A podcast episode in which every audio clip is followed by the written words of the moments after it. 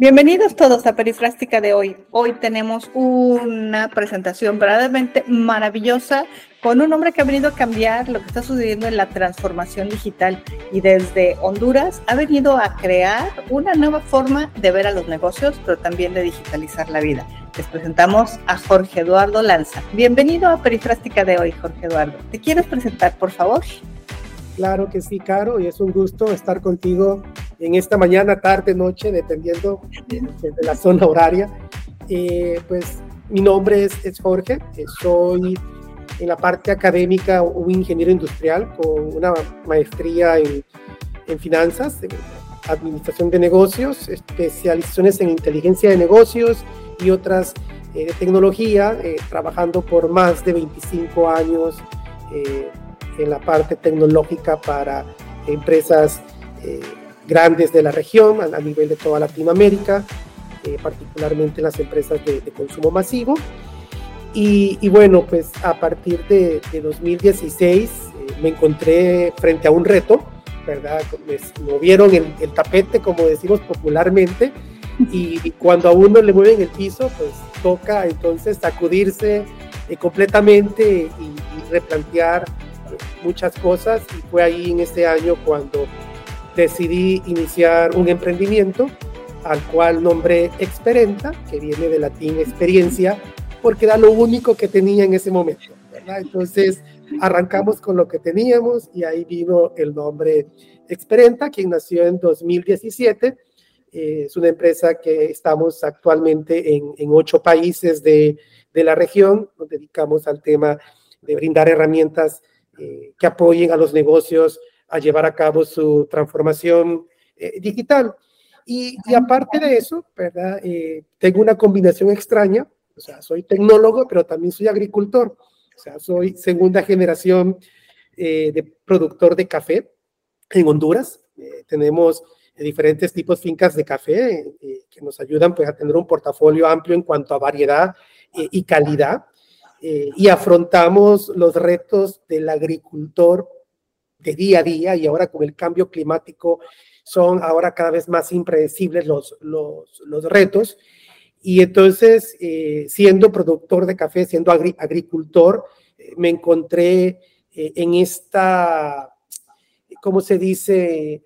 Situación de que siendo pues un tecnólogo, viendo la parte de tecnología y de transformación digital, pues me, veo en la obligación de poder hacer algo también en el sector agrícola y poder generar realmente una transformación, no una digitalización, que son dos conceptos muy distintos como, como todos sabemos, o sea, no por digitalizar quiere decir que estoy haciendo una transformación, ¿verdad? Porque al final la transformación es cuando yo cambio el modelo eh, económico de, mi negocio y entonces eh, el, ingreso surge de, pues de esas oportunidades eh, digitales. Entonces, eh, en resumen, eh, tecnología agrícola, entonces un agrotech podría ser como me resuma en, una frase.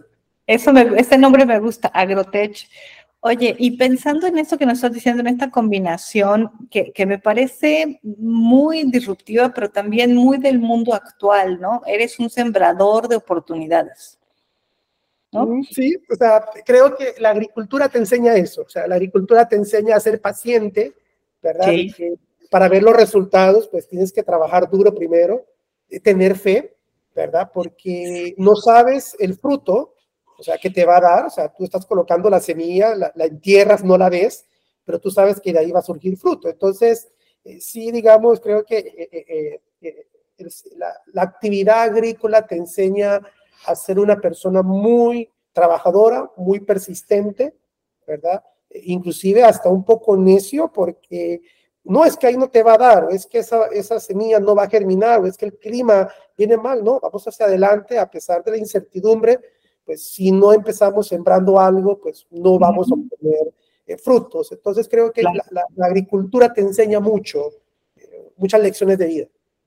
Oye, y, y aunado a esto, ¿cómo crees que va a afectar eh, esta, esta nueva modalidad de la inteligencia artificial en la economía del mundo y en el empleo, por ejemplo? Y esto que hablas del cambio climático, que no somos conscientes hasta que nos lo dice el agricultor, como tú, el, el que está todo el día viendo que la semilla no creció, creció demasiado, ¿no?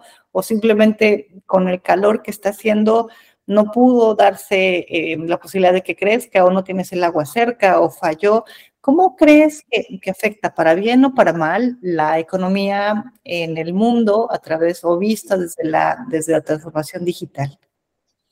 Fíjate que no, me había puesto a pensar en esa pregunta así, eh, bajo, bajo este contexto que estamos hablando, pero eh, basado en la experiencia que, que, digamos, he adquirido en estos meses, poca, ¿verdad? En, lo que estoy haciendo en esta nueva iniciativa, que te voy a contar más adelante de qué se trata, que se llama Harbors. Eh, lo, que he llegado a aprender o, ver es que tendremos que volver a los fundamentos básicos como humanos. Y creo que las máquinas nos van a ayudar mucho, nos van a complementar, nos van a aumentar nuestras capacidades. Hay ese concepto que venía desde 2019 con los humanos aumentados.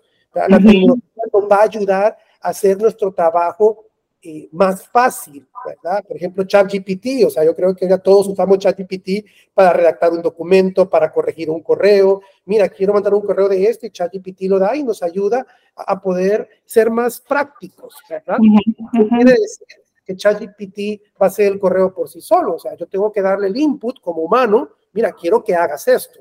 Entonces, la máquina siempre va a depender del humano que lo podamos enseñar y que lo podamos entrenar. Pero nosotros tenemos también, la máquina no va a poder sembrar por nosotros. Por ejemplo, no va a poder ir a la tierra y poner la semilla. Tal vez pueda haber la máquina, pero la inteligencia artificial siempre va a requerir del humano. Y fíjate que en el tema de agricultura, en un estudio que sacó el BID, creo que fue por 2015, ese estudio indicaba que estaba habiendo un abandono de las tierras de un 20%. No sé si era 10, 10% o 20, pero mandaba en, un número que había un abandono. Y por otro lado, señalaba que la productividad también va iba a reducir en esos, en esos rangos, ¿verdad? ¿Por qué? Porque, por el mismo abandono, o sea, la productividad de la tierra iba a reducir por el abandono, pero también por el impacto climático, porque uno en agricultura es de ciclos. Ah, siempre tiene año, pero resulta que por el efecto del niño tuvimos un mayo y un junio muy caluroso, cuando esperábamos lluvia, ¿verdad? Entonces, eso hace que los ciclos, ¿verdad? Y las estaciones, los ciclos de cómo las plantaciones se comportan, pues se vean eh, afectados. Entonces, va a haber una disminución de la producción de alimentos basado en que estos dos análisis que hizo el BID en, en Latinoamérica. Entonces, ¿qué quiere decir? Que si queremos sobrevivir, pues no tenemos que estar tal vez 100% enfocados en inteligencia artificial, sino que ver cómo la inteligencia artificial me puede ayudar para entonces yo producir alimento, porque sin alimento, pues no hay, de... claro. Claro, eh, claro. Entonces estás, estás planteando eh, que y, va mucho sobre el miedo que tenemos los seres humanos de que una máquina nos controle, de que una máquina haga las cosas por nosotros. Hace poco aquí del lado de Noruega tuvimos la experiencia con drones que siembran árboles. Es la posibilidad de llegar más lejos a donde el humano no puede llegar, no puede sembrar, o es un lugar riesgoso como los acantilados, donde se está empezando a buscar o a encontrar que hay tierras muy fértiles, pero que no son accesibles al humano. Entonces se utilizan los drones. Y esto viene a, mi pregunta. ¿Qué hacemos bien juntos, tecnología y humano? Yo creo que podemos eh, tomar mejores decisiones, ¿verdad? Eh, yo creo que al final es poder tomar la mejor decisión, que la data procesada rápidamente y efectivamente te pueda decir, mira, este es el panorama, pero al final alguien tiene que tomar la decisión, ¿verdad? La decisión humana, o sea, porque la máquina puede decidir cuál es el mejor escenario, ¿verdad? Pero siempre nosotros como humanos vamos a poder tener nuestro juicio, nuestro razonamiento para poder decir, no, pues que ninguna de las dos opciones son viables, tenemos que buscar otro camino. ¿Verdad? Creo que, digamos, el uso responsable de la inteligencia artificial va a depender de hasta cuánto control queremos darle a la máquina que tome decisiones que tengan un impacto sobre nuestra eh, nuestra día a día. Pero al final nosotros somos los que le estamos dando la orden o desde nosotros va el control de la situación a la máquina. Entonces no deberíamos de tener miedo de que la máquina ponga pensamientos o ideas en nuestra cabeza o que nos obligue a hacer algo. Claro, siempre y cuando la entrenemos de manera responsable, porque también ahí la máquina va a hacer lo que tú le enseñes, ¿verdad? Al final es, como estamos educando, ¿verdad? En, esto a alguien, en este caso la máquina, la estamos educando, entonces tenemos que educarla también de manera responsable. ¿Verdad? Claro, claro. Hablabas un poco de tu, de tu visión desde el campo y tu visión desde la tecnología. Y, y me surge una pregunta. ¿Cómo nos ves socialmente? ¿Cómo vamos a hacer en los próximos 10 años? Vamos a hacer un mundo híbrido, o sea, y creo que lo veo con, con mis hijos, que, digamos, mis hijos tienen eh, 8, eh, el mayor tiene, tiene 12, eh, 8 y, el, y el nuevo integrante pues tiene 6 meses, 5 meses. Ok. Eh, entonces, con lo de 18 veo que ellos son un mundo híbrido, ¿verdad? Ellos se pueden, pu pueden interactuar tanto en el mundo digital, como en el mundo físico y, y pueden mezclar las experiencias eh, sin ningún problema. O sea, mi hijo juega eh, con sus Nerf, ¿verdad? que es un uh -huh. juego muy físico, de lo que todos jugábamos en nuestra, niñez, pero también él, él, interactúa muy bien en los entornos de metaverso, ¿verdad? como ser eh, Roblox, como ser el otro juego Fortnite. Eh, o sea, él, él se desenvuelve e interactúa muy bien, ¿verdad? con sus amigos y con sus peers que están en eso y, y eh, transacciona, por ejemplo, eh, le puse un reto a mi hijo hace unas, unos meses, me dice, eh, papá, dame 50 dólares para comprar Roblox.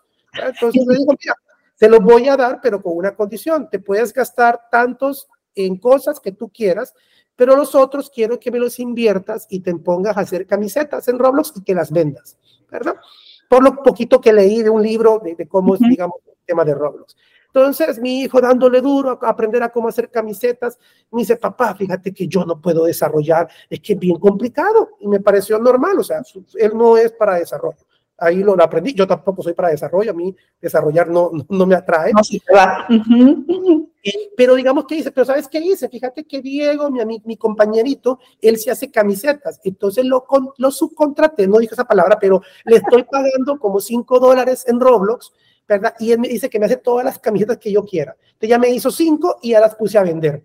Entonces, eh, digamos, él entendió lo que yo le quería, o sea, eh, enseñar con eh, varios elementos económicos, por ejemplo, su, la subcontratación, no tiene todo que hacerlo él, él puede subcontratar y puede entonces él comercializar.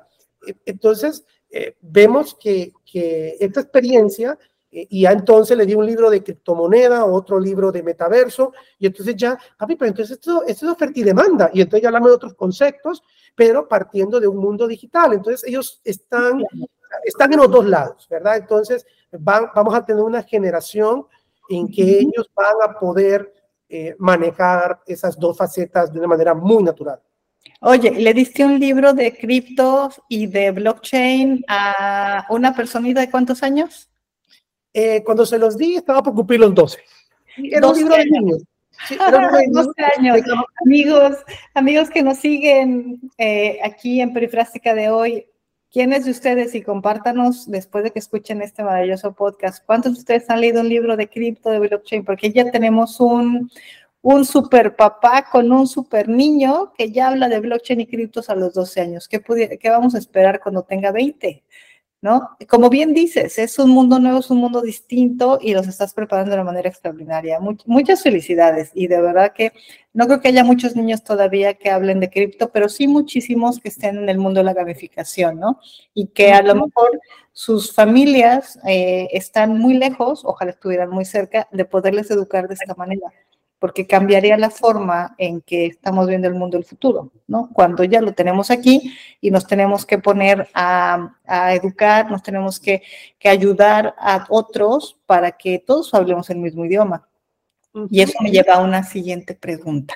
Y también tips que nos vayas dando para ir cerrando nuestra, nuestra perifrástica de hoy, nuestro podcast de hoy. ¿Qué nos recomiendas? ¿Cómo, ¿Cómo vemos hacia el futuro? ¿Cómo nos preparamos hacia el futuro? ¿A qué le dejamos de tener miedo? Perfecto. Mira, e, el primer punto, eh, regreso a tu, a tu pregunta de cómo vemos la máquina.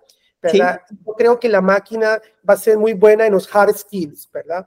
Nos va a poder reemplazar en esas actividades, en esas tareas rutinarias y repetitivas, ¿verdad? Todo lo que es técnico. Pero lo que tenemos que hacer con nuestra nueva generación es poder fortalecer las habilidades blandas, ¿verdad? Eh, el tema valores éticos, ¿verdad? Eh, eh, valores, lo, lo, fundamentar los valores, porque al final la máquina, como tú decías, va a ser lo que nosotros determinemos y, y, le enseñemos a la máquina. Entonces, por, por, eso, digamos, me estoy enfocando en mi hijo mayor más en la parte blanda, ¿verdad? Cómo eh, digamos, lo llevé a su primer evento de café, porque, digamos, solo pueden entrar a partir de 12 años. Entonces, en abril lo llevé a Portland a su primer evento de café y él me hizo la pregunta, papi, ¿qué hacemos acá? Porque estábamos alrededor platicando, hijo, esto se llama lobby, ¿verdad? O sea, tú estás hablando, cuando usted va a saludar a alguien, le da la mano, me llamo Jorge Adrián, lo ve a la cara y lo, y, y lo saluda, pero hace contacto visual. ¿Por qué, hijo? Porque uno hace negocios con la gente que usted conoce. Usted no hace negocios con un desconocido. Entonces, eh, él vio su experiencia. Eh, papi, ¿me podía caminar? Y se fue en la feria a caminar. Sí, andate. Le puse eh, mi iWatch, ¿verdad? Para poder localizarlo si se me perdía. Pero digamos que es experimentar y, tener ese roce de sentirse, ok, e, esto es a lo que yo quiero apuntar, o sea, que abrirle perspectiva, ¿verdad? Entonces creo que tenemos que darle visión, ¿verdad? a nuestra generación, Enseñarles a captar una, una visión, porque uno aprende lo que te enseñan. Y cuando yo estaba emprendiendo, eh, una persona muy, querida mía me hizo, en un vuelo de, 20 de 30 minutos entre Honduras y El Salvador, me dio el tip que yo ocupaba para poder decidir arrancar mi emprendimiento. Y fue básico. Cuando llegas al hotel, haz una lista de 20 cosas que quieres ser, que quieres tener y que quieres hacer. Se van a convertir en listas de 5 de cada uno, pero ahí te vas a dar cuenta hacia dónde debes ir. Entonces, tener claro qué es lo que queremos, ¿verdad? Cuando tenemos claro, las decisiones las hacemos pasado en eso. Entonces, definir una, una misión, una visión clara de lo que queremos, queremos lograr. Segundo, esto me lo dio un inversionista israelita, eh, que me lo presentaron, ¿verdad? Pero él me buscó aparte y me dice, ven, te quiero dar un consejo, porque yo le hice mi pitch de quién era, de, de lo que hacía. Ven al ratito, te quiero dar un consejo me dice, mira, tú estás emprendiendo y cuando, quiero decir algo, cuando tú vas subiendo una cuesta, ¿tú qué haces? Aceleras, ¿sí?